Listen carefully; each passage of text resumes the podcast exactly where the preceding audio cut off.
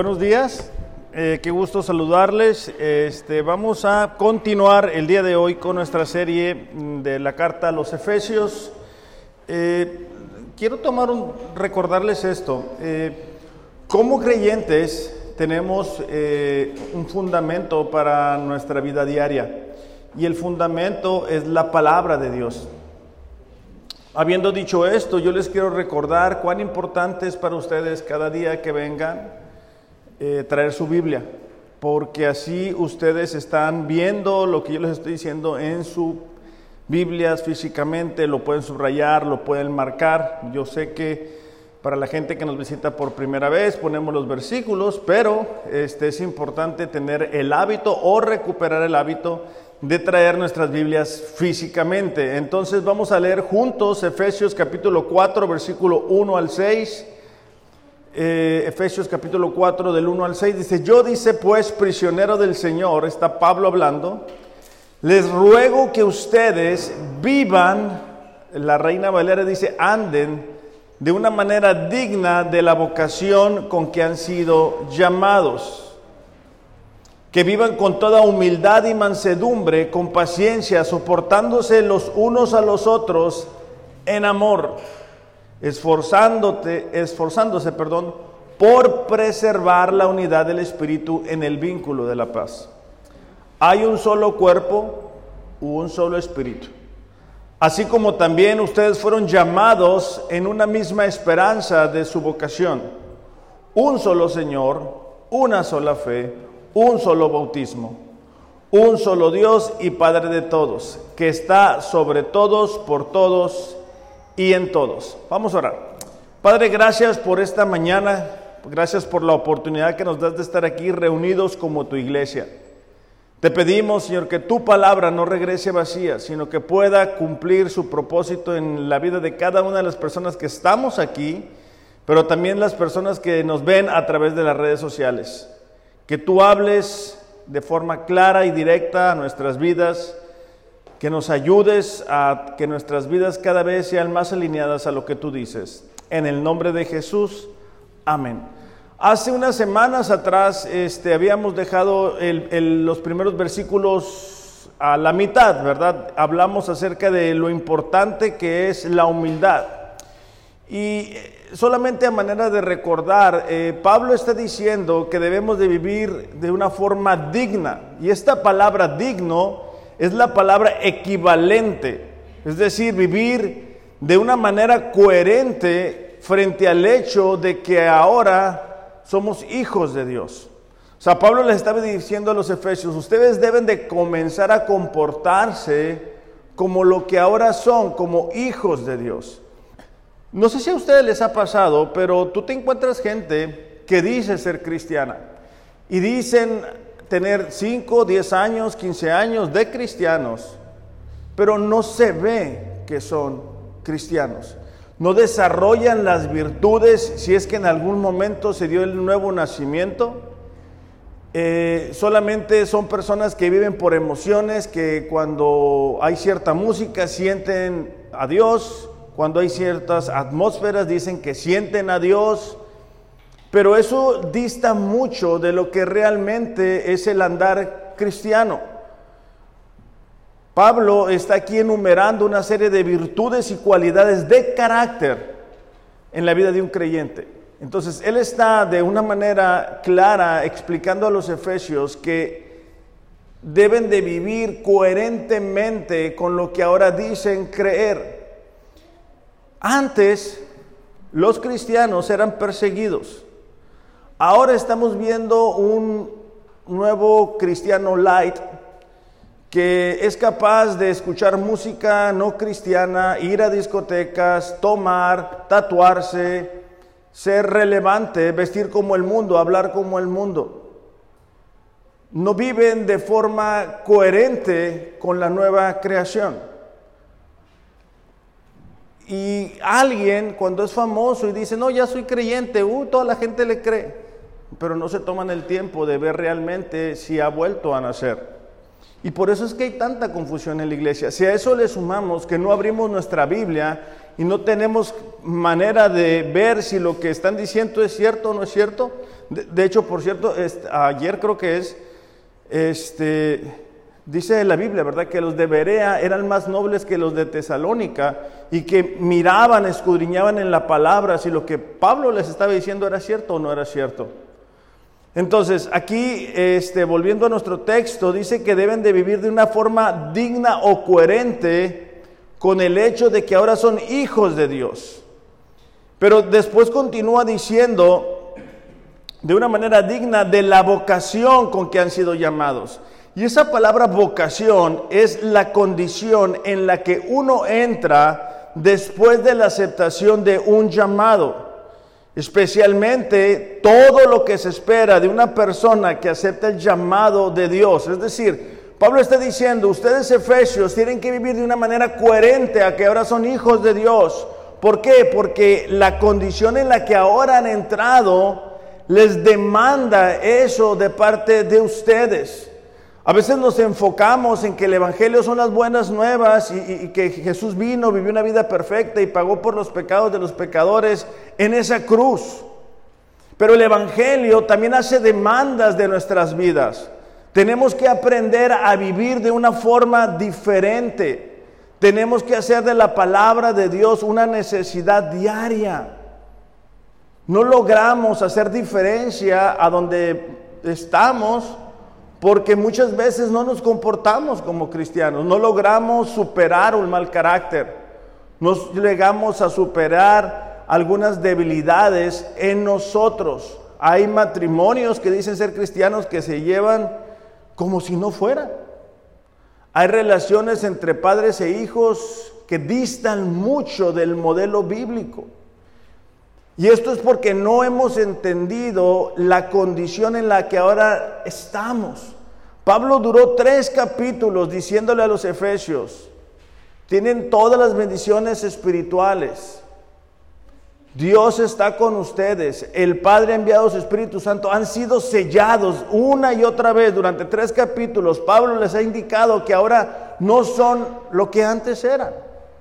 Y una vez que nosotros entendemos eso, lo que, lo que Pablo está esperando es que vivamos de esa manera. Las semanas pasadas hablamos de la humildad y el día de hoy tengo como propósito mirar una, ojalá y podamos ver otras dos virtudes. La primera virtud que vamos a ver esta mañana es la mansedumbre. La mansedumbre es la amabilidad, gentileza, tierno de corazón, tratar a todos con cortesía. Fíjate qué importante es lo que dice aquí, tratar a todos con cortesía. Porque es fácil hasta cierto punto tratar a la gente que está en más alto grado que nosotros con cortesía, es decir, a una autoridad, a alguien de dinero, pero tratar a todos con cortesía, a veces es algo desafiante. Poder bajo autoridad, capacidad de amonestar sin rencor. Se puede discutir, pero con tolerancia. Es alguien que no se queja. Cuando tenemos mansedumbre, tenemos la capacidad de llevar sin resentimiento la falta de los demás. Esta es una virtud muy importante y que a veces eh, se desmerita o se confunde. Eh, la mansedumbre es lo opuesto a la rudeza y aspereza. Otra vez, como creyentes, a mí me ha tocado ver que personas que dicen que son creyentes son rudos, son ásperos. Eh, también es lo opuesto a, al a ser vengativos, ¿verdad? El significado de mansedumbre no tiene que ver en absoluto con debilidad, timidez, cobardía, indiferencia, porque a veces ah, es, muy manso, ¿verdad? Como, ah, como que no tiene carácter, como que es débil, y nada que ver.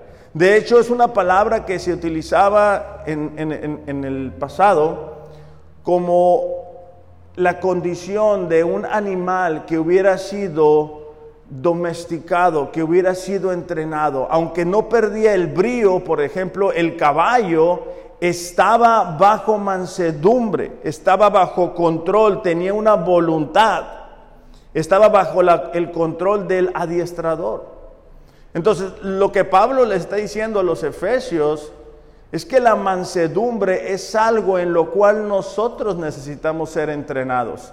Otra vez, no es debilidad de carácter, no es que, ah, bueno, yo hago lo que mi esposa me dice y, ah, soy el manso. Eso no es ser mansedumbre. No, yo hago lo que a mí me digan, ah, yo soy bien manso. Eso no es ser mansedumbre.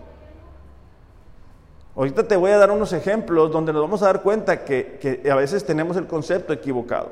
Pero antes de eso, quiero decirte o quiero contestar una pregunta. ¿Por qué debemos de ser mansos? ¿Por qué Pablo le diría a los efesios que es importante el ser mansos? Bueno, hay muchas razones, pero la mansedumbre es un valor que se fundamenta en el respeto y el afecto hacia las demás personas. Vivimos en un mundo que cada día se aleja más de los principios bíblicos, donde convivimos diariamente con personas que piensan muy diferentes a nosotros que tienen criterios, formas de pensar, de hablar, de creer, de vivir muy distintos. Y tenemos que aprender a saber cómo hacerle frente a eso. No sé si a ustedes les sucede, pero hay veces que nosotros tenemos una expectativa de alguien y no funciona como nosotros queremos. O pensamos de cierta forma en, en nuestro diario vivir y te encuentras con gente que dice, ¿cómo es posible que esta persona piense así? Bueno, así piensa. No todo el tiempo tenemos la razón, pero sí todo el tiempo vamos a encontrar personas, el vecino, el compañero de trabajo, el jefe, el familiar, el papá, el amigo, un desconocido, que van a desafiar nuestra fe y nuestra confianza en Dios. La armonía de nuestro entorno a gran medida es determinada por el nivel de mansedumbre sobre el cual hayamos fundado esas relaciones. Que si yo no soy manso, si yo no soy tolerante, no puedo esperar que en mi familia haya mansedumbre. Y esa es una falla bien grande que cometemos. Es decir, si yo no soy tolerante a las fallas de mi esposa, de mis hijos, no puedo esperar que ellos lo sean conmigo. ¿Cómo vamos a manejar cuando alguien a nuestro alrededor piense diferente a nosotros? La respuesta eh, del mundo es que cuando alguien nos hace un daño, nosotros contestemos de la misma forma. Estamos viendo en tiempos donde la venganza, eh, más que nunca a mí me ha tocado escuchar, ¿verdad? Donde desafortunadamente algún miembro de la familia fallece y los hijos empiezan a qué? A pelear la herencia porque es, en, el, tiempo en que nos encontramos. Entonces, cuando desarrollamos la amabilidad, e, e, el, ser tiernos de corazón, a tratar a todos con cortesía, vamos a poder tener relaciones más sanas y más fuertes. ¿Por qué? Porque están fundamentadas sobre lo que Dios ha dicho. Probablemente esas personas no cambian. Probablemente esa gente va a continuar en su manera de pensar pero nosotros estamos basando nuestra relación con ellos y estamos respondiendo ante su manera de vivir de la forma en que la palabra de Dios nos dice. Déjame te doy un ejemplo. Proverbios 15:1 dice, "La blanda respuesta quita la ira, mas la áspera o la palabra áspera hace subir el furor." Hay gente que nos va a, decir algo feo. Déjame te cuento un, un ejemplo, a lo mejor te puedes identificar. Eh, algunas razones por las cuales algunas personas el día de hoy no están es pues, porque andan enfermos. Y, en nuestro caso, como familia, no fue la excepción. El día jueves fuimos al doctor, los cuatro, ¿verdad? Hicimos fila, tres horas de fila, te apuntas en una lista, eh, tarda la gente, está, está apagando el sol, están los niños llorando, se siente el mal y estás incómodo. Para colmo de males, ya cuando nos tocaba pasar, Llega una persona de la nada, se estaciona y dice, yo ya estaba aquí, ya estoy anotado. Y me llamo como un nombre de la lista.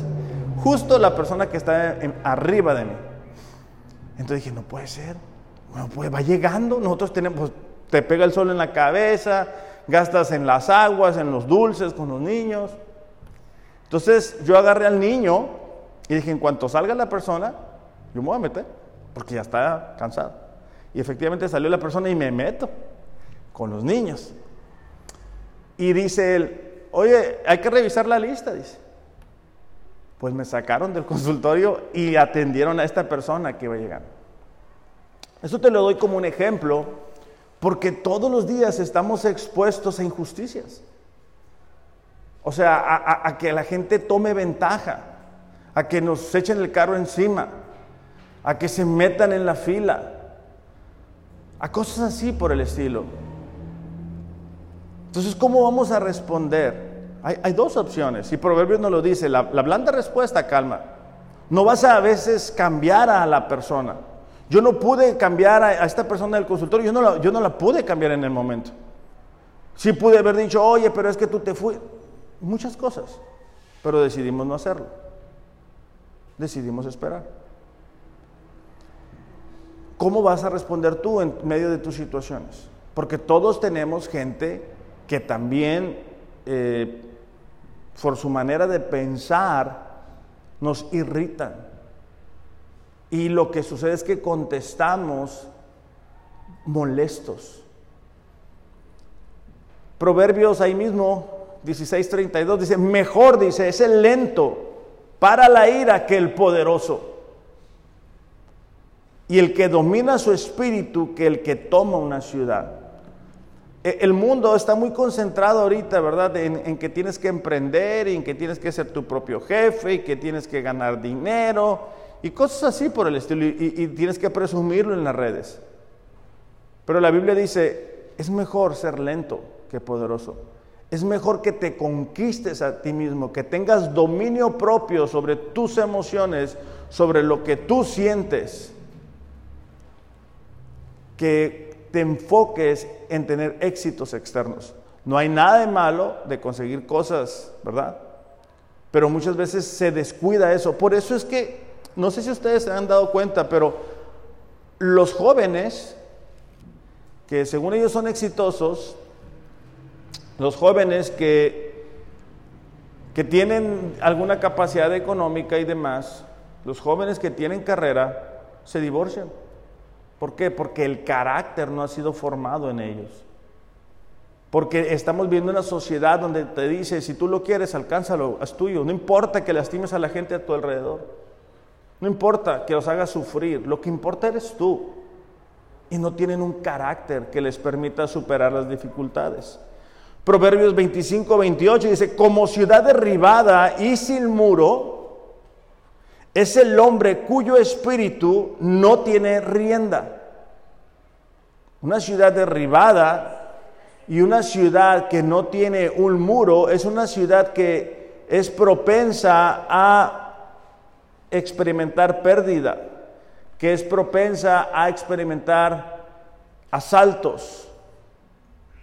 Una persona que no se sabe dominar es así. Dice, es como una ciudad derribada y sin muro. En aquel tiempo las ciudades se cuidaban, se protegían con los muros alrededor de ellas. Es el hombre cuyo espíritu no tiene rienda, ¿verdad? Sacamos todo lo que traemos.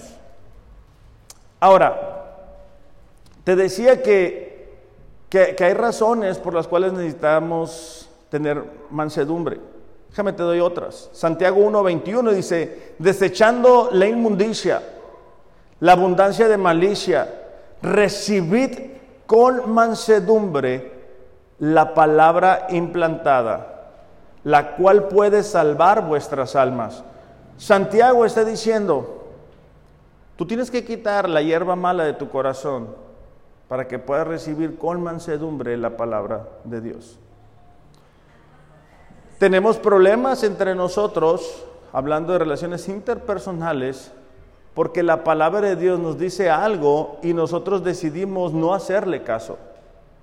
O sea, nuestro matrimonio está experimentando o, viviendo de, pura misericordia de Dios. Y la palabra de Dios te manda a hacer algo y tú dices, no, yo no lo voy a hacer. No, no somos mansos a la palabra. Por eso no podemos recibir lo que la palabra de Dios tiene para nosotros. Una persona avanza en su vida cristiana dependiendo de cuál manso es en su actitud para recibir lo que Dios le tiene que decir. Por eso es que hay personas, ¿verdad? Que todo el tiempo están batallando con lo mismo. Mira, ya vamos a terminar el año. Y aquellas personas que no tuvieron el tiempo o que dicen no tener el tiempo para leer la Biblia, están igual, batallando con lo mismo o están un poquito peor. Y así continúan. Por eso te digo, e, el ser manso no tiene nada que ver con que alguien te diga algo y tú lo hagas. ¿verdad? Porque eh, sobre todo en Rosarito es muy común, ¿verdad? Que la, que la que manda en casa es la mujer. Y entonces el esposo está feliz de la vida porque no quiere llevar la responsabilidad y le entrega las llaves de la casa a la mujer. Y entonces tenemos dos problemas porque estamos desobedeciendo a Dios y estamos dando un mal ejemplo. Y entonces, ah, mira qué manso soy. Pero eso no tiene nada que ver. Necesitamos ser mansos con la palabra de Dios. Santiago 3:13 dice, ¿quién es sabio y entendido entre ustedes que muestre por su buena conducta en eh, por su buena conducta sus obras en sabia mansedumbre? Es decir, cuando nosotros somos mansos se tiene que ver nuestras, nuestra manera de vivir en sabiduría, la manera en que tomamos decisiones con mansedumbre basados en lo que la palabra de Dios dice. No necesitamos decirle a la gente que somos cristianos, deberían de ver que somos cristianos. Pero una vez más, ¿verdad? Si hablamos, pensamos, vivimos, actuamos como si no fuéramos cristianos, ¿cómo se va a dar cuenta la gente que somos creyentes? ¿Por una calcomanía que traemos en el carro? ¿O cómo se pudieran dar ellos cuenta? Pablo estaba interesado en que los efesios pudieran vivir, andar de forma coherente con el Evangelio, de tal manera que la gente a su alrededor pudieran darse cuenta que ellos eran distintos, pero nosotros vivimos en una sociedad donde es una sociedad egoísta, es una sociedad que quiere que presumamos lo que tenemos, aparentar, ¿verdad? La mansedumbre también dice que nos ayuda a restaurar a la persona que ha fallado. Gálatas 6.1 dice, hermanos, aun si alguien es sorprendido en alguna falta, ustedes que son espirituales, y esa palabra espiritual habla de madurez, restauranlo en un espíritu de mansedumbre, mirándote a ti mismo, no sea que tú también seas tentado. Ahora, yo te digo razones por las cuales necesitamos desarrollar la mansedumbre. Te va a ayudar a restaurar. Y ahora, no, no te salgas de la casa. Comienza en tu casa. O sea, si tú eres una mujer que eres una mujer mansa, puedes restaurar a tu esposo. Puedes levantarlo, puedes animarlo. Si tú eres un hermano que eres manso, Puedes restaurar a tu familia, a tu hermano, en un espíritu de mansedumbre, no mandándolos al infierno.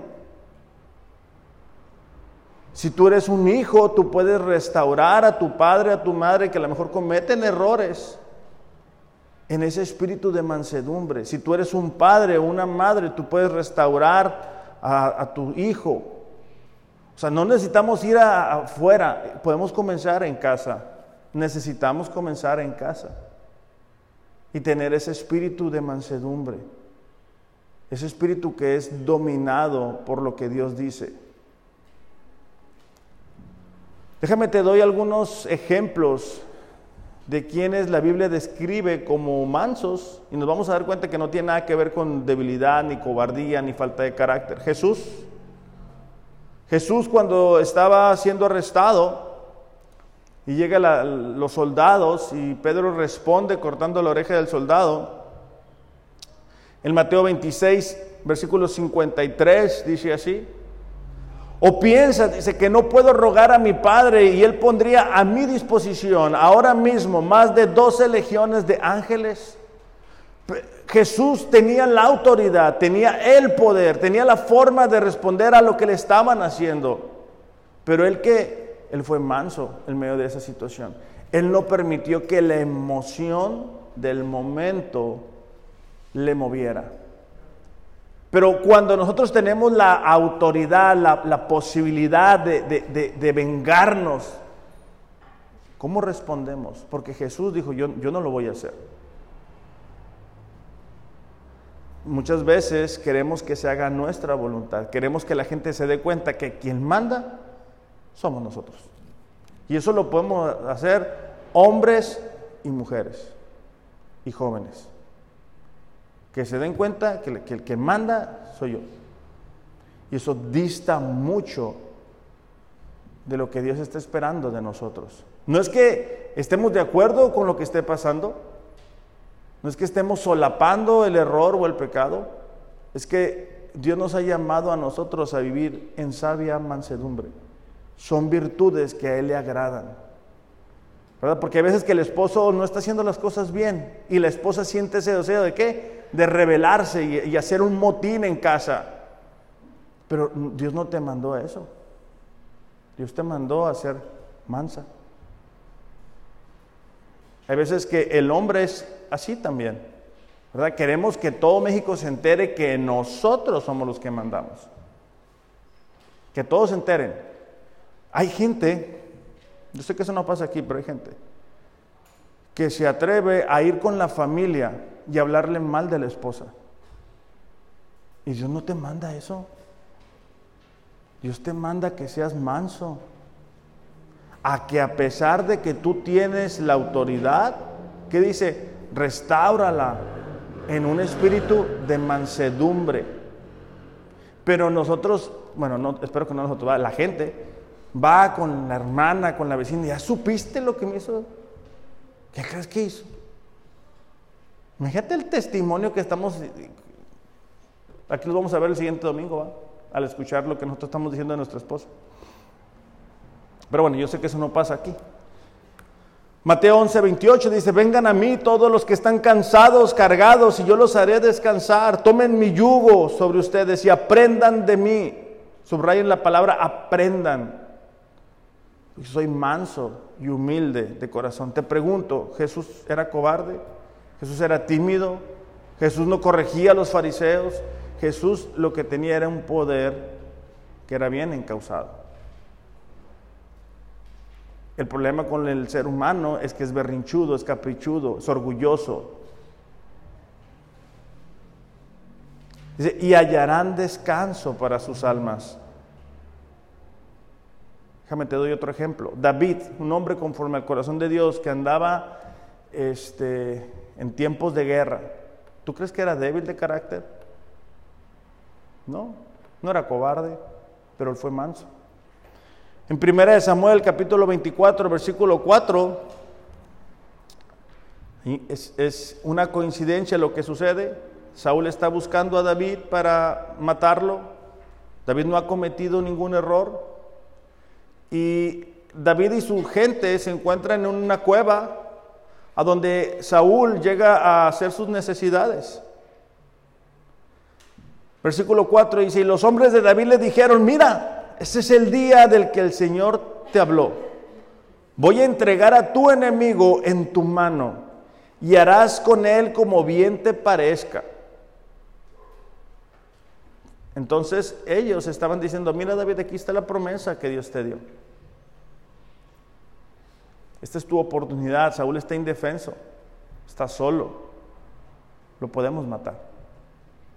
Puede ser el rey ahora mismo. En este tiempo ya David le habían dado la promesa de que él iba a ser rey. Él estaba huyendo por el desierto. Imagínate los pensamientos, ¿verdad? De injusticia. ¿Tú qué harías en un momento así? En que tú ves que la gente que te ha hecho daño, tú te puedes vengar porque hay, veces que la gente que nos rodea, nosotros sabemos cómo lastimarla con las palabras. Sabemos qué palabras decirles y las herimos y las lastimamos. Entonces David se levantó y cortó a escondidas la orilla del manto de Saúl y le dijo a sus hombres, el Señor me guarde de hacer tal cosa contra mi rey.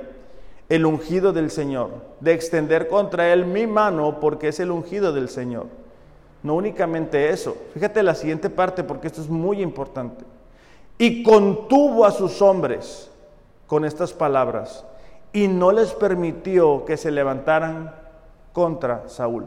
Una persona que es mansa no únicamente se domina a sí mismo, sino tiene la oportunidad de contener las divisiones, de contener a la gente que le rodea. Y David lo hizo así. O sea, David no dijo, bueno, pues yo no lo voy a hacer, pero si alguno de ustedes lo quiere hacer, pues ahí, ahí, ustedes sabrán. No. David tenía autoridad sobre ellos. David gobernaba sobre ellos. Y cuando tú tienes un espíritu de mansedumbre, eso también se transmite. Las iglesias se dividen porque no tenemos ese espíritu de mansedumbre. La gente empieza a decir, ah, mira, el pastor no hace esto, ah, mira, ya te fijaste. Y ahí se empiezan a pasar la, pues a pasar la mala onda, ¿va? Más adelante, capítulo 26, David tiene otra oportunidad. Ahora ya no está haciendo sus necesidades Estambul. Ahora están tendidos en un campo y están dormidos. Y ahí va David, lo mira, todos están dormidos, aún los guardias. Entonces Abisaí dijo a David, hoy dice, Dios te ha entregado a tu enemigo en tu mano. Ahora pues, dice, déjame clavarlo a la tierra de un solo golpe y no tendré que darle por segunda vez.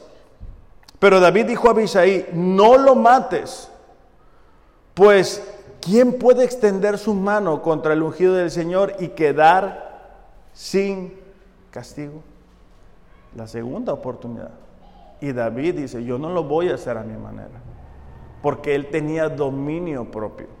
Y cuando nosotros no tenemos eso, hacemos nuestra voluntad y después andamos pagando las consecuencias. Otra vez, no es debilidad de carácter, no es cobardía. Vamos a ir a otro capítulo de David. Ahora David está huyendo de su propio hijo Absalón, que ha hecho una revuelta, una revolución, le ha quitado el reinado. Segunda de Samuel, capítulo 16, versículo 9. Imagínate ir pensando en que tu hijo te ha quitado el reino. Ir huyendo. Porque esos momentos es donde somos más irritables, ¿verdad? Y en medio de todo eso, una persona le empieza a tirar pedradas y, a, decirle maldiciones a David para acabarla de amolar. Versículo 9 dice, ¿cómo es posible que este perro muerto maldiga al rey mi señor? Uno de los acompañantes de David dice, ¿cómo es posible que esta persona te esté gritando, David? Exclamó Abisaí, el mismo que quería matar a Saúl, el hijo de Sarbia déjeme ir y cortarle la cabeza. No, dijo el rey. ¿Quién les pidió su opinión a ustedes, hijos de Sarbia? Si el Señor le dijo que me maldijera, ¿quiénes son ustedes para detenerlo? entonces fíjate cómo, cómo se expresa, cómo se ve la mansedumbre. Cuando tenemos la posibilidad de vengarnos, cuando tenemos la autoridad, porque podemos exponer los errores de las demás personas. Podemos tomar ventaja, podemos muchas veces abusar de ellas. Pero no es a lo que Dios nos llamó. Dios nos llamó a vivir de una forma digna de su llamado. A vivir como sus hijos. A vivir de una forma diferente. Moisés es otro ejemplo de mansedumbre y también es otro ejemplo de que la mansedumbre no tiene nada que ver con la debilidad. Números 12.3 dice, y aquel varón, Moisés, era manso más que todos los hombres que había en la tierra. Imagínate la capacidad que tuvo Moisés de llevar a un pueblo rebelde que se la pasaba quejándose de un lugar a otro. ¿Cómo lo hizo? Pues siendo manso. Dios lo entrenó en el desierto. Ahora vamos a pasar a la tercera virtud, que es la paciencia. Efesios, Efesios perdón, 4.2 dice, vivan con toda humildad, mansedumbre y con paciencia. La paciencia es la capacidad de continuar de pie bajo circunstancias muy difíciles o adversas, esperando de una manera voluntaria y no por mera necesidad. Algunos sinónimos son constancia, firmeza, tolerancia, sufrimiento, calma, perseverancia. Muchas veces empezamos a pedir algo, pero como no sucede, entonces nos desanimamos y nos impacientamos. Queremos que nuestros hijos sean cristianos y no son cristianos. Oramos un día, luego se nos olvida y luego nos quejamos porque no son así. Queremos que Dios responda a una petición. Lo hacemos un día, lo hacemos en enero, empezamos a leer la Biblia en enero, febrero más o menos, y ya no lo hacemos y, y no entendemos por qué no crece nuestra fe. ¿Por qué debemos de ser pacientes? Mira lo que sucede cuando no somos pacientes con Dios. Éxodo 32.1 nos cuenta el momento en el cual Moisés estaba en la presencia de Dios. El pueblo está abajo del monte. Y ellos se impacientan.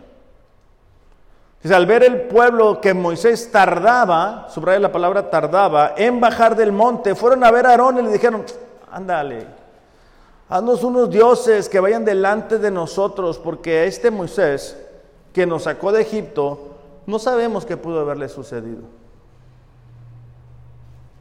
Ellos miraron que Moisés tardaba.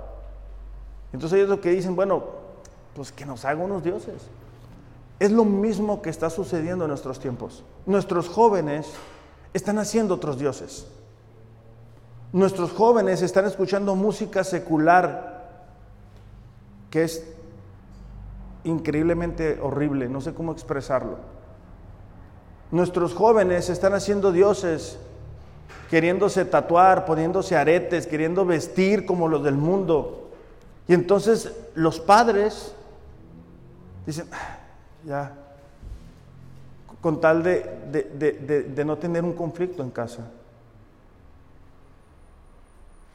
No debemos de cometer ese error. La impaciencia nos lleva a buscar ídolos, en lugar de buscar a Dios. La impaciencia nos lleva a tomar las decisiones en nuestras manos y no esperar el tiempo de Dios.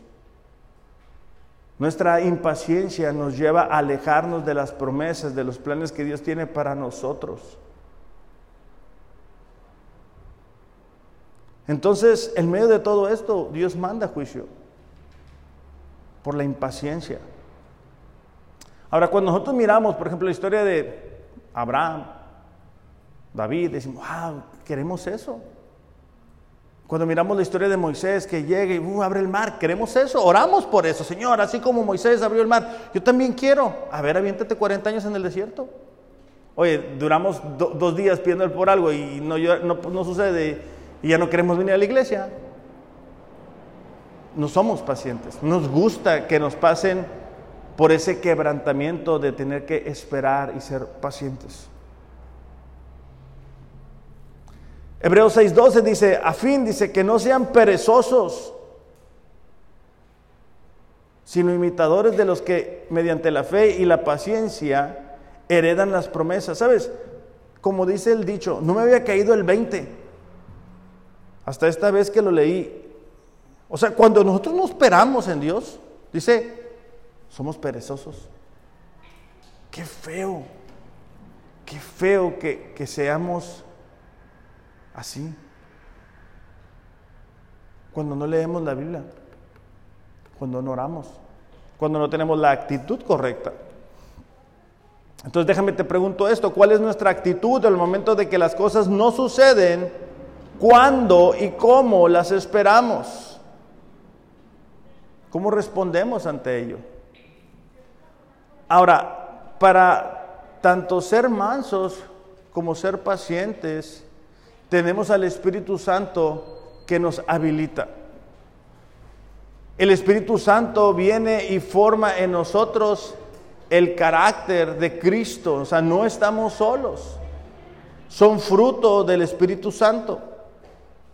Fíjate, eh, este mismo Abraham esperó 25 años por la promesa. Hebreos 6:15 dice, y habiendo esperado con paciencia, Abraham obtuvo la promesa. ¿Cómo tenemos que esperar? Con paciencia. No desesperarnos, seguir confiando en Dios. No, es que mira que esta persona ya, Dios le respondió, ah, mira que Dios ya hizo esto. No se preocupen. Dios está en control y Dios nos va a ayudar. Marcos capítulo 14, versículo 38, es Jesús hablando a sus discípulos en un momento importante para el ministerio. Marcos capítulo 14, versículo 38 dice, manténganse despiertos y oren para que no caigan en tentación. A decir verdad, el espíritu está dispuesto, pero la carne es débil. No se preocupen por la gente que llegó, no se me distraigan. Ok, ya se van a ir ahorita. Pónganse la, vista acá. Entonces, Jesús está diciendo, hey, sean pacientes, sean pacientes. Sigan orando, sigan enfocados, sigan en lo que están haciendo. Fíjense, simplemente ahorita alguien llega y nuestra tendencia es que boom, voltear, nos distraemos, se nos olvida en lo que estamos. En la vida cristiana eso es algo muy común. Ahora con las redes sociales, ¿verdad? Que están tan a nuestro alcance. No podemos muchas veces concentrarnos en lo que Dios nos quiere decir a través de su palabra pero sí podemos estar en las redes sociales dándole vueltas así con el, ¿cómo se llama? Con el dedo así. Nuestros niños chiquitos ya les saben mover muy bien al teléfono. Ojalá que así como ellos les saben mover el teléfono, nosotros supiéramos moverle la Biblia. Pero no todo el tiempo es así. Déjame, te doy un ejemplo de lo que es ser paciente. Hebreos capítulo 11, versículo 25, e, el ejemplo de Moisés. Hebreos 11:25 dice, escogiendo más bien ser maltratado con el pueblo de Dios que gozar de los placeres temporales del pecado. Moisés, dice, eligió ser maltratado con el pueblo de Dios que gozar de los placeres temporales del pecado. ¿Cuántos matrimonios, cuántas familias se destruyen porque no toman en cuenta esto? por un placer, por un momento, por un desliz. Destruyen familias, destruyen iglesias, porque no quieren negarse los placeres temporales del pecado. El pecado es algo temporal, es algo pasajero, ¿verdad? Versículo 26 dice, consideró como mayores riquezas el oprobio de Cristo que los tesoros de Egipto. O sea, Moisés dijo, es más grande mi herencia en el Señor que lo que Egipto me pueda dar. Todos los días vamos a enfrentar tentaciones. Todos los días. Cada uno es diferente. Lo que es una tentación para mí no lo es para algunos de ustedes. Lo que es una tentación para algunos de ustedes no lo es para mí. Pero necesitamos que paciencia para soportar esas tentaciones. Porque eso es lo que es coherente con el Evangelio. Jesús fue tentado en toda forma, pero sin pecado. Es el mismo Espíritu que ahora habita en nosotros. Versículo 27 dice, por la fe Moisés cuando salió de Egipto sin temer la ira del rey, porque se mantuvo, se mantuvo firme como viendo al invisible. Es importante para nosotros la paciencia porque va a haber situaciones que no se van a resolver de la noche a la mañana. Va a haber peticiones que no se van a resolver de la noche a la mañana. Hay veces que, miramos algo en, la vida de alguien y dice, mira qué suerte la de esta persona. No, no es suerte, es que tú no conoces toda la historia, tú no sabes las lágrimas que hay, el proceso que hay, las noches, ¿verdad? que pasó esa persona en X o Y situación, pero es la paciencia. Pero muchas veces cuando alguien nos dice o empezamos a experimentar dolor, no nos gusta. Hay un pasaje que me gusta mucho porque creo que es muy claro acerca de la vida de Pablo. Hechos capítulo 21, versículo 13, dice, entonces Pablo respondió, a Pablo le estaban diciendo, no, no vayas para allá, nos están diciendo que te va a ir mal, Pablo, que te van a golpear, que no vayas para allá. Entonces Pablo respondió, ¿qué hacen llorando y quebrantándome el corazón? Estoy listo no solo para ser atado, sino también para morir en Jerusalén por el nombre de nuestro Señor. Estoy listo, dice Pablo. De hecho, la Biblia frecuentemente hace referencia a ser pacientes como el labrador, como el que siembra. ¿Por qué? Porque hay que preparar el terreno. Hay que esperar que lleguen las lluvias. No sé si han visto en sus Biblias, pero habla de las lluvias tempranas y las tardías. Las tempranas eran octubre, noviembre y las tardías marzo, abril. había un periodo de espera, había un periodo de que había que trabajar la tierra, de poner la semilla, de esperar que lloviera, cosas que, que el labrador no puede controlar. En nuestra vida cristiana también es así, hay cosas que nosotros no podemos controlar. Hay cosas que necesitamos entregárselas a Dios y ser que pacientes para que entonces podamos vivir de una forma digna. Termino con esto, Hebreos 12.1. Por lo tanto, dice, ya que estamos rodeados por una enorme multitud de testigos de la vida de la fe, quitémonos todo peso que nos impida correr, especialmente el pecado que tan fácilmente nos hace tropezar. Y corramos con paciencia la carrera que Dios ha puesto por delante. Este pasaje es muy importante para nosotros porque hay mucha gente que dice ser cristiana, pero está en la banca. O sea, no está corriendo, no está avanzando, no está en medio de un proceso. Dios no está tratando con, su carácter, está en la banca. Hay mucha gente que dice que es cristiana, pero, no, se está congregando. Y es parte vital. imagínate un futbolista, ¿no? Ahora que está tan de moda el fútbol, que dice que, que, que es un futbolista, pero no tiene equipo. ¿Cómo? ¿Cómo es futbolista si no tiene equipo? Así un cristiano no, no puede ser así. Hay situaciones que vienen y nos desaniman y nos cansan. Por eso es que Jesús dijo, aprendan de mí, sean como yo necesitamos ser pacientes. es una virtud que demuestra confianza en el trato de Dios hacia con nosotros. Es una demostración de que confiamos de que Dios está en control. Una y otra vez les he dicho esto, las cosas se están poniendo muy feas, las cosas se van a poner peor, la Biblia lo dice. Pero ¿qué tenemos que hacer? Ser pacientes, esperar y confiar en lo que tiene Dios para nosotros. Vamos a orar. Vamos a, terminar este tiempo. Padre, te damos gracias en esta mañana por la oportunidad que nos das de estar aquí. Señor, te damos gracias porque tú eres paciente con nosotros. A pesar, Señor, de que fallamos una y otra vez y otra vez, tú eres paciente. Te pedimos, Señor, que estas dos virtudes, la mansedumbre y la paciencia, puede hacer algo que se forje en nuestras vidas, que podamos ser reconocidos por ser personas que cada día viven más conforme a su llamado. Ayúdanos, Señor, a poder reconocer en qué áreas necesitamos fortalecernos, en qué áreas necesitamos reconocer que tú estás hablando en nuestras vidas. Te pedimos por las personas que nos ven a través de las redes, Señor, también para que sean ellos sensibles a tu voz, a lo que tú les estás llamando a hacer y cambiar en sus vidas. Y que de esa forma, Padre, nuestro caminar, nuestro vivir, nuestra conducta sea más coherente con tu llamado. En el nombre de Jesús, Señor, te lo pedimos. Amén. Pues que tengan un excelente, excelente domingo. Este es un mensaje que se puede practicar ahorita saliendo, ¿verdad? Inmediatamente ahorita podemos ser más mansos, ser más pacientes.